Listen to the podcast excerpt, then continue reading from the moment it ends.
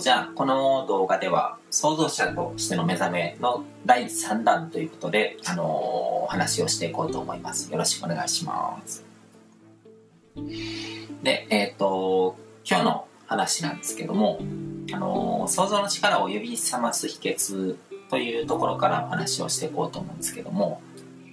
まあちょっと振り返りになるんですけど、想像の力っていうのは、あのー自分の中にいる神様の力のことですね。まあ人間は、その人間というこう器を通して神様は世界を創造している。人は心、精神という器を通じて神様とつながっているって、まあどっちの表現でもいいと思うんですけども、聖書で言う、あの人は神に似せて作られたっていうのと、まあ同じような意味合いで捉えてもらったらと思うんですけども、で、その想像の力を呼び覚ますための秘訣に関しては、前回もちょっといろいろとお話しした通り、理性の力を使うとこう、前頭前野を鍛えるっていうことですね、脳の中の。うん、で、瞑想っていう言葉があの前回出てきたんですけども、まあ、瞑想といってもこう、座って目をつぶって、こう、あのー自分の思考の中だけで何かをやるっていうことだけじゃないんですね。僕はもっと瞑想っていうものを広く見てて、瞑想っていうのは、あの、見ることなんですね。で、あのーまあ、瞑想の言葉の意味とかをこういろいろと調べてみると、眼前の世界を離れてひたすら思いにふけることみたいな感じのことが書いてたりするんですけども、それは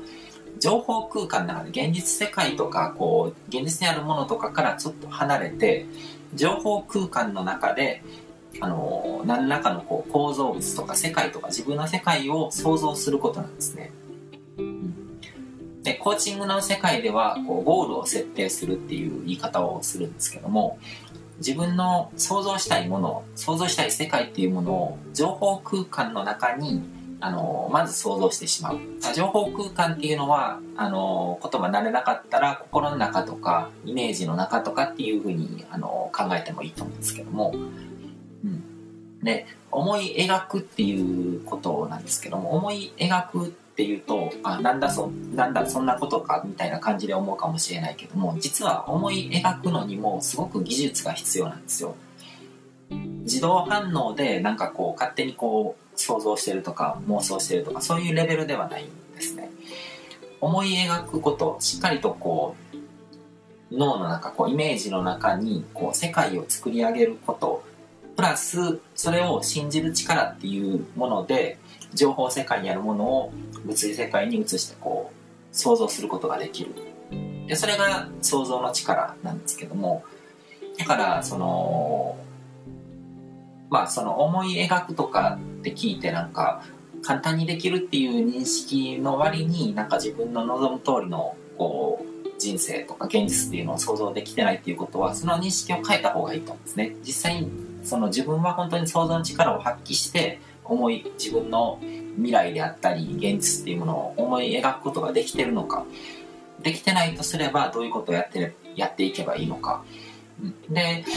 あの前回こう現実世界に存在している他人っていうのは自分の鏡だっていう話をしたんですけどもこう現実世界の中でその自分の思いを実現してる人とかはどういうレベルで頭の中にそういうものを思い描いてるのかっていうことに目を向けないとダメだっていうことですね。で情報世界っていうのはまあ要はこうスピリチュアルな世界ですね。目に見えない世界。そこにある力の活用なんですよ。でそのスピリチュアルな目に見えない世界の力の活用っていうことに関しては実はこう日本人っていうのはすごくこう優れてるんですね。日本人っていうのはもともとこうスピリチュアルな民族で現実世界の全てのものに対してこう神様を見ることができるだからその世界中で日本人のこう製品とかがこうすごく信仰に近いレベルで評価されてるのはなぜかっていうとなんでそんなクオリティの高いものが出来上がるかっていうとこう日本人はこう自分のこう仕事とか物とかそういったものに自分の思いとか念とかを込めることがすごくうまいんですね。情報世界にあるものをこう現実世界にあるものにこう宿すことができる。だから全てのものに神様が宿ってると考えるってことは自分が作り出すものにも神様を宿らせることができるっていうことと同じわけじゃないですか。だからそういうことをこう自然発生的にあの生まれた時から環境その自分が生まれ育った環境とかにいる他の人たちがそういう姿勢であの世の中世界に向き合ってるから勝手に身につけちゃうんですね。だからある意味こう神様と共に生きてる民族みたいな、うん、ニュアンスがあると思うんですけどもただその想像の力っていうものをこうまだまだそれで発揮してるっていうレベルではなくてあの胸がマイナス方向に疲れたりとかこうあの望んでるものをちゃんと理性で選び取ってるかっていう部分が弱かったりするんですね。でもその代わりこう思いとかイメージとかそういうものをこう現実に変える力っていうのはものすごく強いだからこれをあの見てる方って大体こう日本人の方がほとんどだと思うんですけども自分の中にあるその力っていうのはもともとすごくそういう意味でこうアドバンテージがあるんだっていうふうにあの理解してもらえたらと思いますね。でその思い込みが強い人というかあの自分の人生はこういうものなんだっていう無自覚の思い込みですね。そういうものが近い、あの、強い人ほど、あの、本当に自分でそういうふうに思ってるからそういう人生になってしまってるっていう意味でもあるので、だから、あのそういう人ほど、その力を正しい方向に向ければ、全然こう、世界ってガラッと変わるんだっていうふうに思ってもらったらいいと思うんですね。うん悪い方向にも働くし悪い方向になんかそれを使って本当にこう心ではこう健在意識ではこう望まないことって思ってるかもしれないけど実は自分の望みを実現しながら生きてるっていう、生き方をしてる人ってたくさんいるので、でえっ、とまあ日本人っていうのはスピリチュアルな民族で、うん、神様と共に生きてる人たちだっていうことですね。でそのまあいろんなものにこう神様を見るとかこう情報空間に何か自分の理想的なこう理想の世界っていうものを作り上げてそれを見るだけじゃなくてこう望むことをこう思い描くっていうことが重要で本当に描くんですよ設計図を描くみたいな感じのイメージなんですけども、うん、で考えてみてほしいんですけどもこう望むことを本当に自分がこう思い描けてるのかなっていうところに目を向けてほしいんですよ。本当にこうこだわってこれが自分にとってのこう理想世界だとか理想だっていうようなそういうイメージが自分の中にあるかっていうことなんですね。だから自分に対してこうコンプレックス持ってる人とかもこうこれが自分にふさわしい自分の理想の姿だっていうイメージを持ってるのかっていうことなんですよ。で、それを持ってないってことは、情報空間で作ってないものが現実の世界に現れてくるわけがないので、うん、だからまずそれを作らないとダメなんですよ。で、そこでやっぱり感情とかとこうぶつかるわけですね。自分はこういう、本当はこういう人間になりたい。こういう自分の嫌な部分を克服してこういうふうになりたいとかって思えばいいのに、なんかどうせ無理だろうなとか、そういうものが作用して、なんか真面目にそれを考えないというか、そういう完成図を作らないんですね、心の中に。で、さらに、想像力の限界っていうものもあって、人は自分が経験してきたことの中でしか、あの、イメージって持てないので、だから前回話したカルマの話とかにもつながるんですけど、自分が過去に経験してきた記録の中にあるものでしか、それを材料にしてしかイメージっていうものは作れないので、うん、で、だからその、まあ、魂のプログラムっていうものに縛られてしまうわけですね。うん、で、その、引き寄せの法則とか願望実現のメソッドとか、こう、まあ、一般的なコーチングとかでもその自分の望んだこととか、その願いとか望みうん、そういうものをこう現実に変えるっていうことをこう教えてるんですけどもまあ結構こうポイントを抑えられてないところがあるのかなと思って。僕も昔はそういう既存のものとかでこういろいろとこう本を読んだりいろいろこうセミナーとかセミナーに出たりこう DVD を見たりとかそういうことを情報収集して自分なりにこう探求したんですけどもやっぱりなんかこう重要な部分がなんかこう明らかになってないような感覚があって。でそれそれそういう経験があってで自分自身でそういうことが分かり始めてからあこういうことだったんだっていうことをこうあのまとめ上げるようになってきたんですけどもあの重要なポイントっていうのは例えばどういうことかっていうとこう魂のプログラムを書き換えないと想像力の限界が突破できないっていう部分とかに関して言ってる人があんまりいないんですよね。でそもそもこう魂っていうものをこうしっかり定義できてる人がいないんですよ。なんかこうふんわりぼんやりしてるんですね。心の延長みたいな感じで思ってる人がすごく多くて魂っていうのは心っていうものと明確に違うものなんですねもっと広いものなんですよ、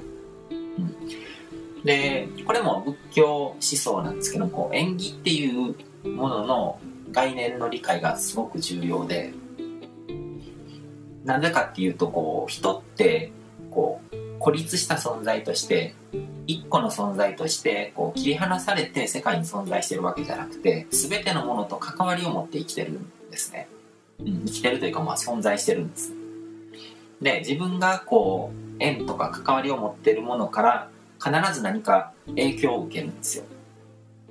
だから切り離されてるわけじゃないのでだから自分だけが変わろうと思っても周りから影響を受けるわけじゃないですか。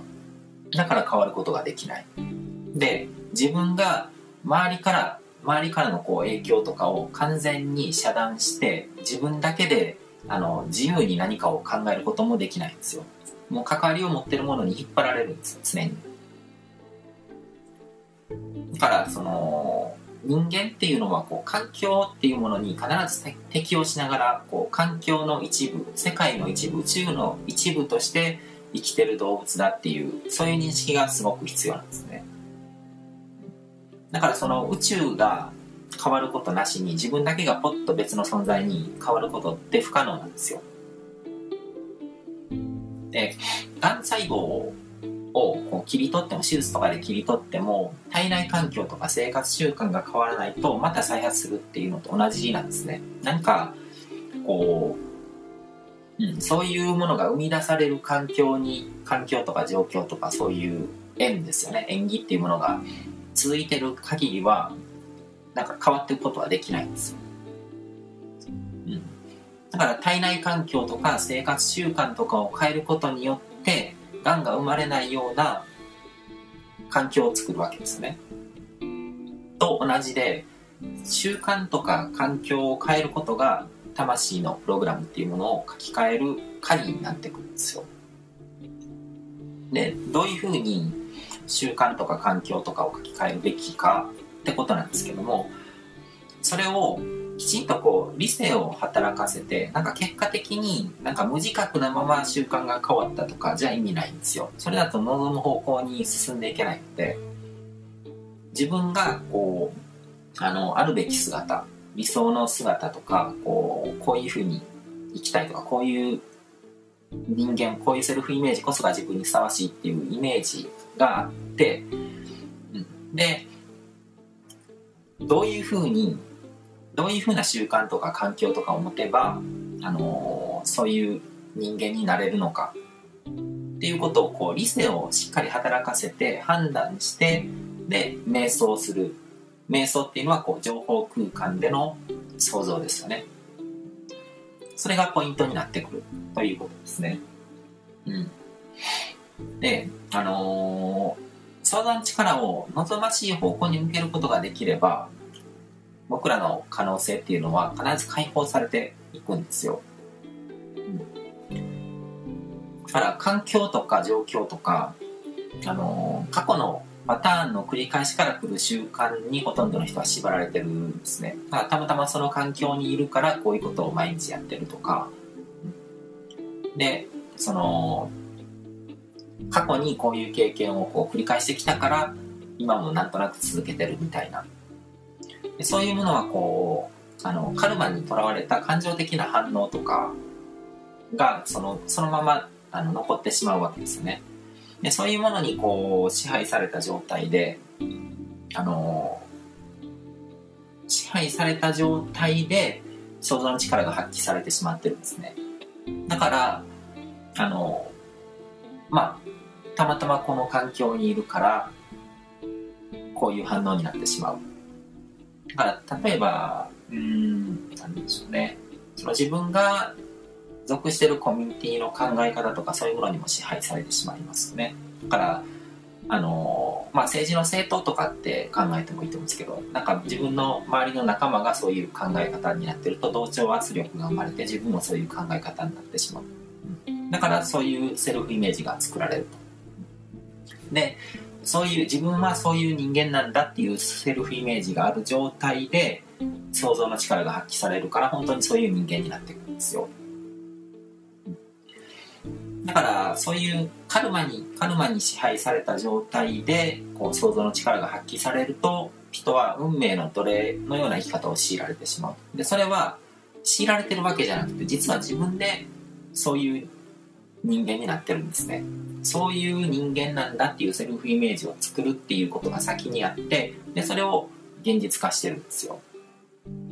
でそこで理性の力を使っていや自分はこういう人間じゃない自分はもっとこういう人間なんだっていうことを、まあ、自分がどんな存在であるのかっていうことを自分で決めるっていうことをすると、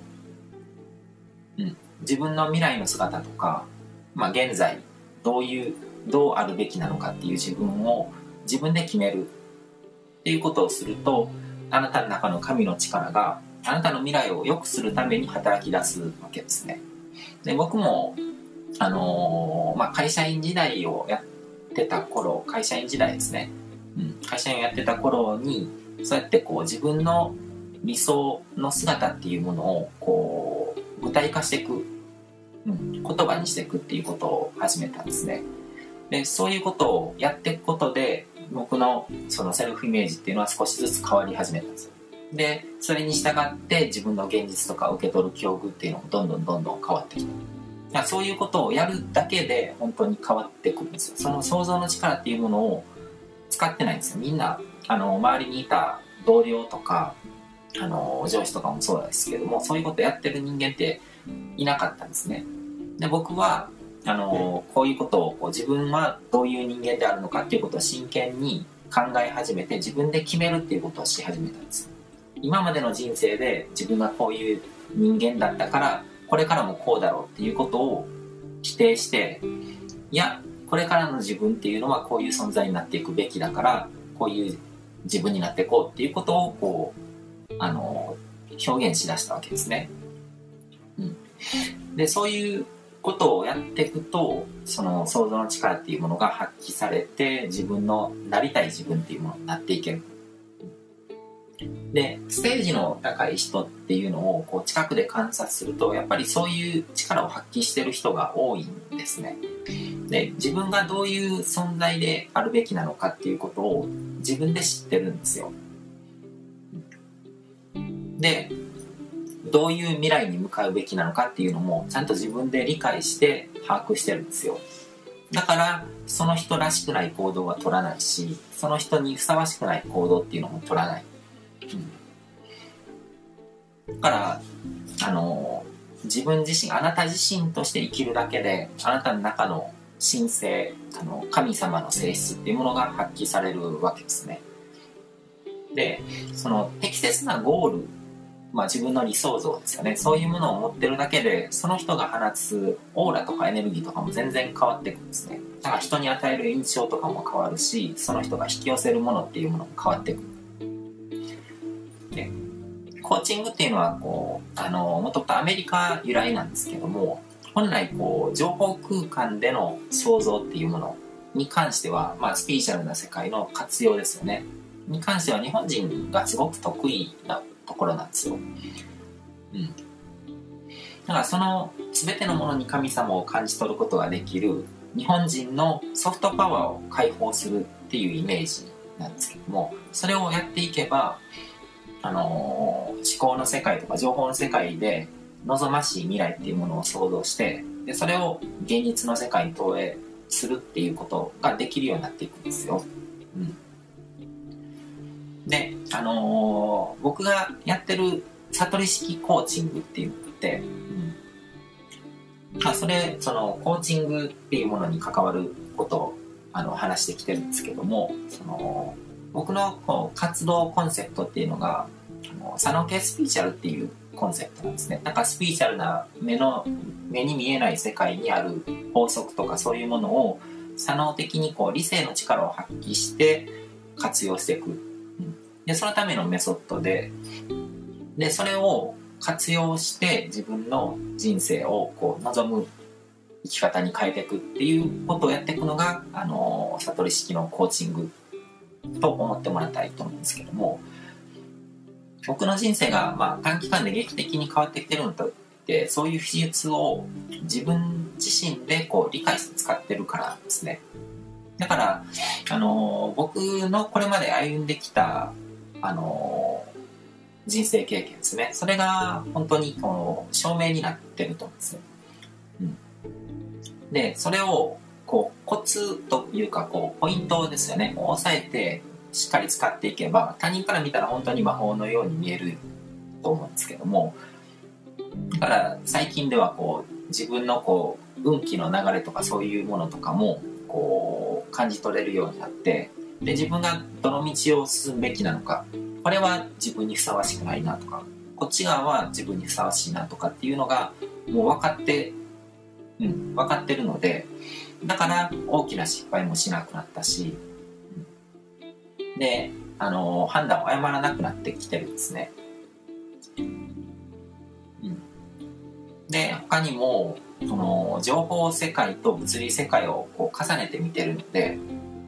だから、あの、ものをものとして、ただのものとして見ないし、その、まあ、お気に入りの身の回りのものに念を込めてパワーアイテムみたいなものをこう作り出すこともできるし、僕はどっちかというとこう頭の中でなんかこう概念的に作ることが多くてそのまあビジネスとかで作ってるこうコミュニティとかもそうなんですけどもこのコミュニティっていうのはこういうものだっていう命を吹き込む、っていうことも自由にできるようになってるしその自分がいる場所をこうパワースポット的にあの変えることもできる。